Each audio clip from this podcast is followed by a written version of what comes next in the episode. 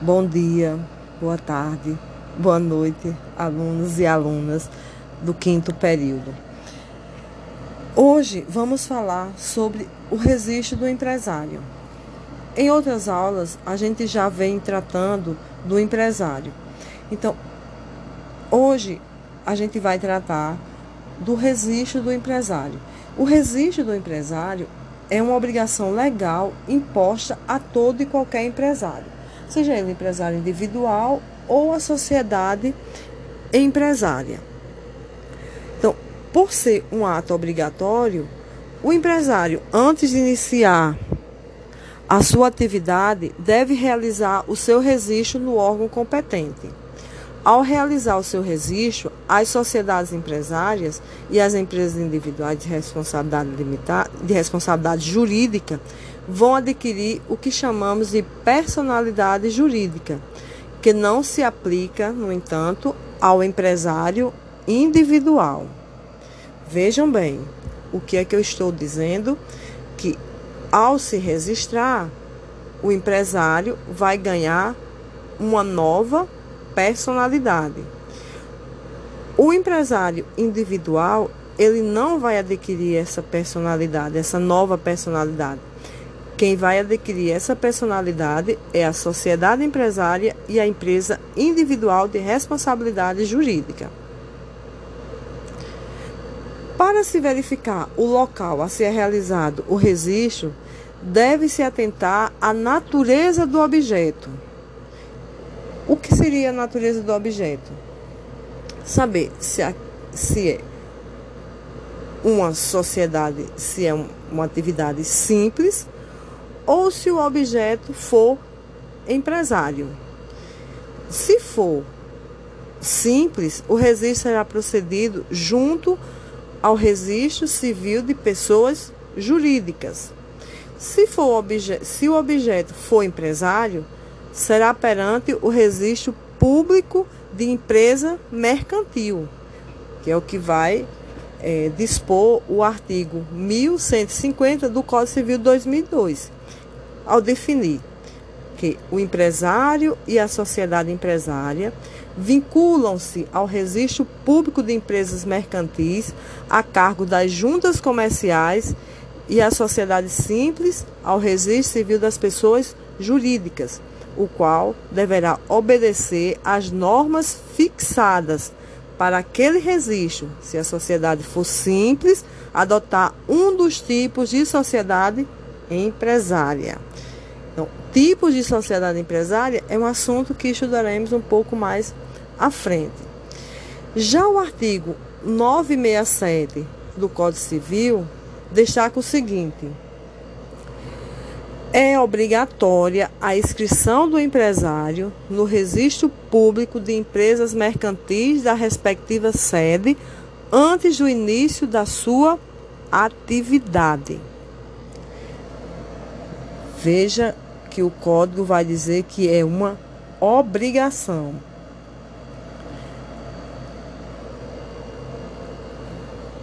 No entanto, é oportuno é, a gente está relembrando a facultatividade do registro para determinadas atividades. Como já foi dito em aulas anteriores, o rural ele só vai ser empresário, exercer atividade empresária, se ele for até a junta comercial e depositar o seu registro. A não ser ele vai continuar exercendo uma atividade sem ser uma atividade empresária. É bom a gente lembrar uma coisa. É, o registro na junta comercial, embora seja uma formalidade legal imposta pela lei a todo e qualquer empresário individual ou sociedade empresária, com exceção, como eu já falei, daqueles que exercem atividade de economia rural, esse registro não é requisito para a caracterização do empresário e sua consequência submissão ao regime jurídico empresarial. Quer-se dizer com isso que, caso o empresário individual ou a sociedade empresária não se registrarem na junta comercial antes do início de suas atividades, tal fato não implicará a sua exclusão, vejam bem, não implicará a sua exclusão do regime jurídico empresarial, nem fará com que eles não sejam considerados, respectivamente, empresário individual e sociedade empresária. Assim, a gente vai entender a natureza jurídica do registro, ela é declaratória. O registro não é constitutivo para fins de caracterização como empresário. Então, a inscrição do empresário ou sociedade empresária é um requisito delineador de sua regularidade e não de sua caracterização. Para que vocês compreendam, sendo é, uma pessoa, alguém, começa a exercer profissionalmente uma atividade econômica organizada de produção ou circulação de bens ou serviços, mas não se registrar na junta comercial, será considerado empresário e, será sub, e se submeterá às regras do regime jurídico empresarial, embora esteja o que irregular, sofrendo por isso algumas consequências, como por exemplo a impossibilidade de requerer uma recuperação judicial, por exemplo. Para fazer a inscrição no registro público de empresas mercantis, realizada pela junta comercial, o empresário individual terá de obedecer às formalidades legais previstas no artigo 968 do Código Civil, ou seja, fazer o requerimento que vai conter seu nome, a sua nacionalidade, o domicílio, seu estado civil, o regime de bens, a firma com a respectiva assinatura que fará ser submetida pela assinatura autenticada com certificação digital ou meio equivalente que comprove a sua autenticidade, o objeto e a sede da empresa. Esses são alguns dos requisitos que vocês vão encontrar no artigo 968. Por outro lado, tratando da sociedade empresária, deve-se levar a registro o ato constitutivo. Escutem bem. Leva-se a registro o ato constitutivo, que vai ser ou um contrato social ou um estatuto social, que conterá todas as informações necessárias. Os parágrafos 1 e 2 do artigo já referido 968 do Código Civil, em seu, a seu turno, ele vai dispor, com as indicações estabelecidas neste artigo, a inscrição será tomada por termo no livro próprio do Registro Público de Empresas Mercantis e obedecerá a número de ordem contínuo para todos os empresários inscritos, à margem da inscrição e com as mesmas formalidades serão averbadas quaisquer modificações nelas, nela ocorrentes. Ademais, o Código Civil ainda determina, em seu artigo 969, que o empresário que instituir sucursal, filial ou agência em lugar sujeito à jurisdição de outro registro público de empresa mercantil, neste deverá também escrevê-la com a prova da inscrição original e complementa no parágrafo único do referido artigo. Em qualquer caso, a constituição do estabelecimento secundário deverá ser averbado, averbada no registro público de empresas mercantis da respectiva sede. Como a gente falou em filial, agência e sucursal, vamos só definir cada um desses entes. Vamos lá.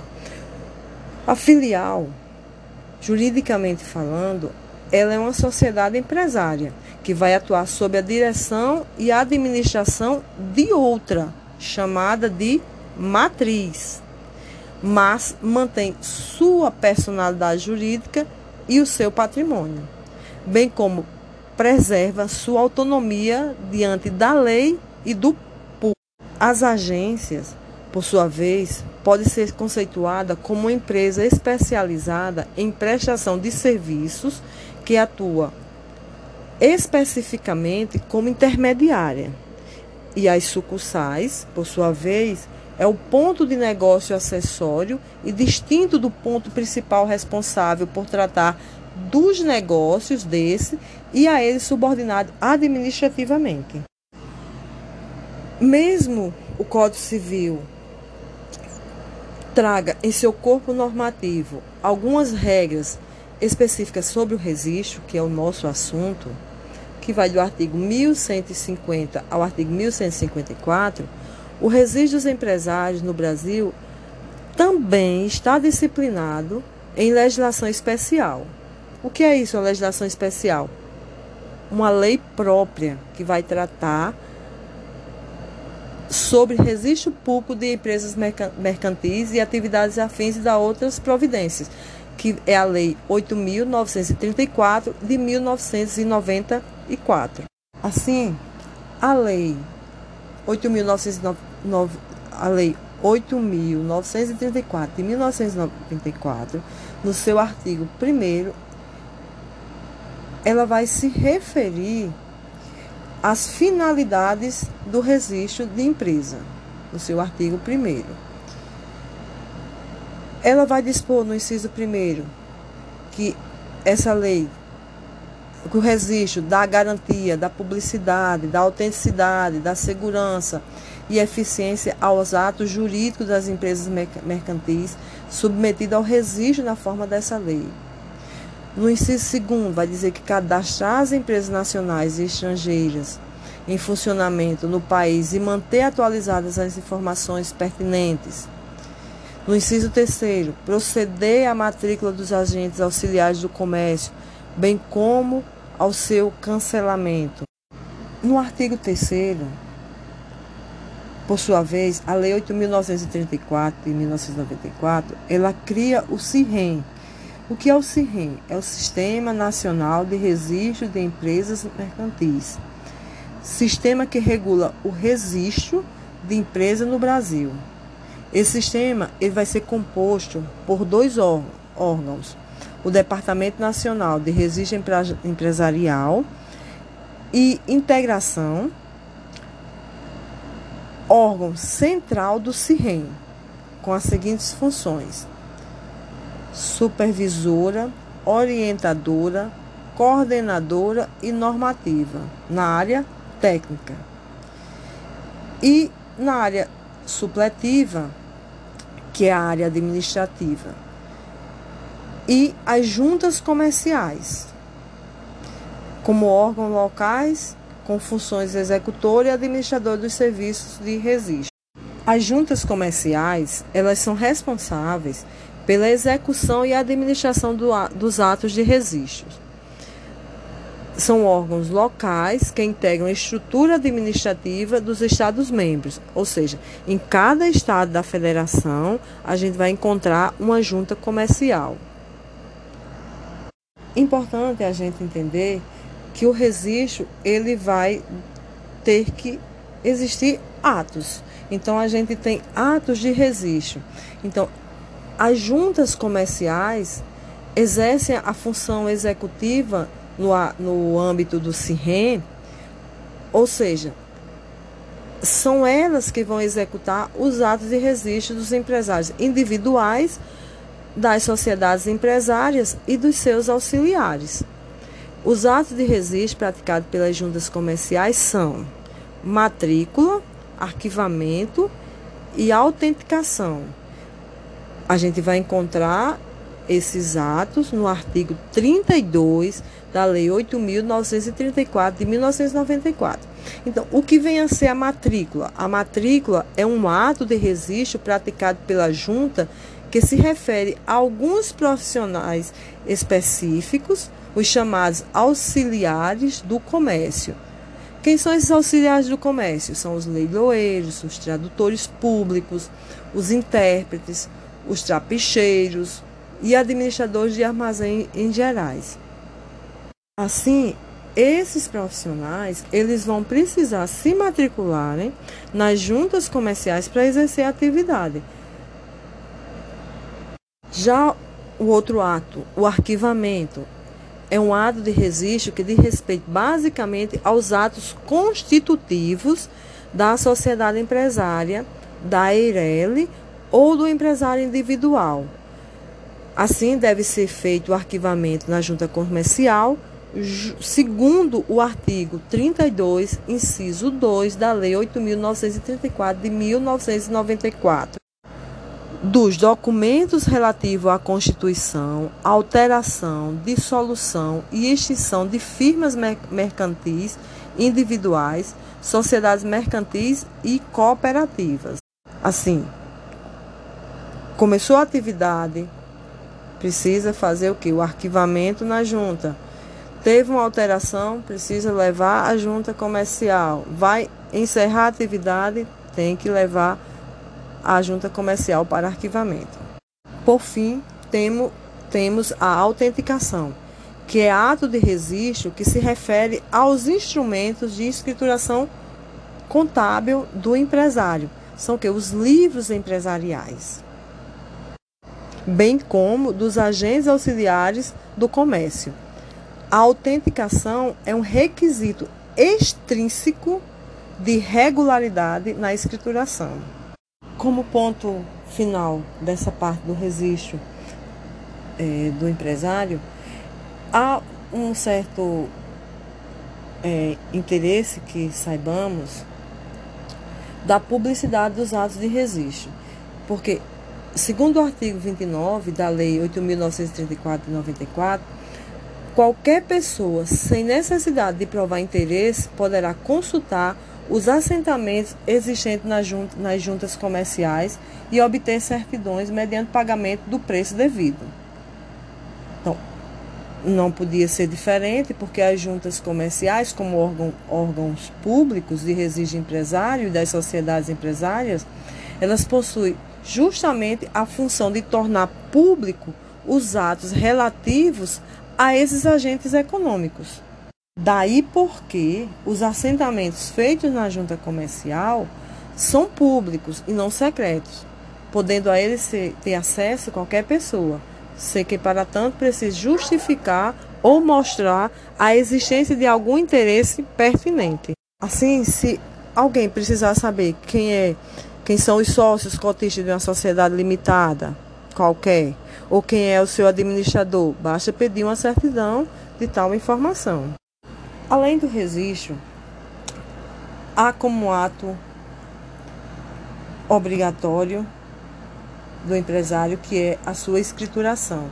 Então, há necessidade de escrituração do empresário, que é uma obrigação legal imposta a todo empresário, seja o empresário individual ou a sociedade empresária é a necessidade de seguir um sistema de contabilidade mecanizada ou não, com base na escrituração uniforme de seus livros, em correspondência com a documentação respectiva e a levantar anualmente o balanço patrimonial e do resultado econômico. Está disposto no artigo 1179 do Código Civil. Assim, os empresários devem manter um sistema de escrituração contábil periódica, periódico, além de levantar todo ano dois balanços financeiros, o patrimonial e o de resultado econômico. A obrigação é tão importante que a legislação falimentar considera crime a escrituração irregular, caso a falência do empresário seja decretada. Outro ponto importante a entender é que os livros ele, eles ostentam uma grande importância, pois eles são equiparados a documentos públicos para fins penais, sendo tipificada como crime a falsificação no todo ou em parte da escrituração comercial. Vai estar disciplinado no artigo 297, parágrafo 2 do Código Penal. Embora a lei fale apenas em livros, os instrumentos de escrituração são livros, conjunto de fichas ou folhas soltas, conjuntos de folhas contínuas, microfichas extraídas a partir da microfilmagem do computador. A escrituração do empresário é a tarefa que a lei incube a profissional específico, vocês que são futuros contabilistas, o qual deve ser legalmente habilitado, ou seja, está devidamente inscrito no seu órgão regulamentador da profissão. Então, vai tratar o artigo 1182 do Código Civil, ele vai disciplinar é, que apenas o contabilista é quem pode fazer a escrituração do empresário. Então, o, feri, o referido dispositivo legal, todavia, ele ressalva os casos em que, não, que na não existência de contabilista habilitado na localidade, quando a tarefa de escrituração do empresário poderá ser exercida por outro profissional ou mesmo pelo próprio empresário. Mas veja, só se não existir na localidade um contabilista. Quanto aos livros obrigatórios, a doutrina só aponta é, um único livro comum a qualquer empresário, que é o diário, que pode ser substituído por fichas no caso de ser adotada escrituração mecanizada ou eletrônica. O livro diário também pode ser substituído pelo livro balancetes diários e balanços, quando o empresário adotar o sistema de fichas de balançamentos fichas de lançamentos. Sendo o diário o único livro obrigatório comum, são facultativos o livro caixa, no qual se controlam as entradas e saídas de dinheiro, estoque, razão, que classifica o movimento das mercadorias, o borrador, que funciona como um rascunho do diário, e o conta corrente, que é usado para as contas individualizadas de fornecedores ou clientes. Temos ainda alguns livros que são específicos. Todavia, são exigidos a certos empresários. É o caso, por exemplo, do livro de registro de duplicatas, exigido por empresários que trabalhem, que trabalharem é, com a emissão de duplicatas mercantis. Importante dizer que os livros empresariais eles são protegidos pelo sigilo, conforme determinação contida no artigo 1190 do Código Civil, que dispõe Ressalvados os casos previstos em lei, nenhuma autoridade, juiz ou tribunal, sob qualquer pretexto, poderá fazer ordenar diligências para verificar se o empresário ou a sociedade empresária observa ou não em seus livros e fichas as formalidades prescritas em lei. Observe-se que o dispositivo ressalva de forma clara os, os casos previstos em lei, ou seja, a legislação poderá prever situações excepcionais em que o sigilo empresarial que protege os livros empresários não seja oponível. Os livros empresariais, eles são documentos que possuem a força probante, sendo muitas vezes fundamentais para a resolução de determinados litígios. Assim, o exame da escrituração do empresário pode ser útil para o deslinde de várias questões jurídicas relacionadas ao exercício de sua atividade.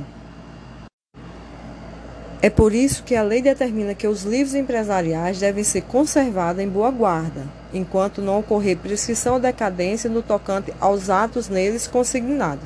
A gente vai estar, isso vai estar disposto no artigo 1194 do Código Assim encerramos essa nossa conversa acerca do, do registro do empresário e da sua escrituração.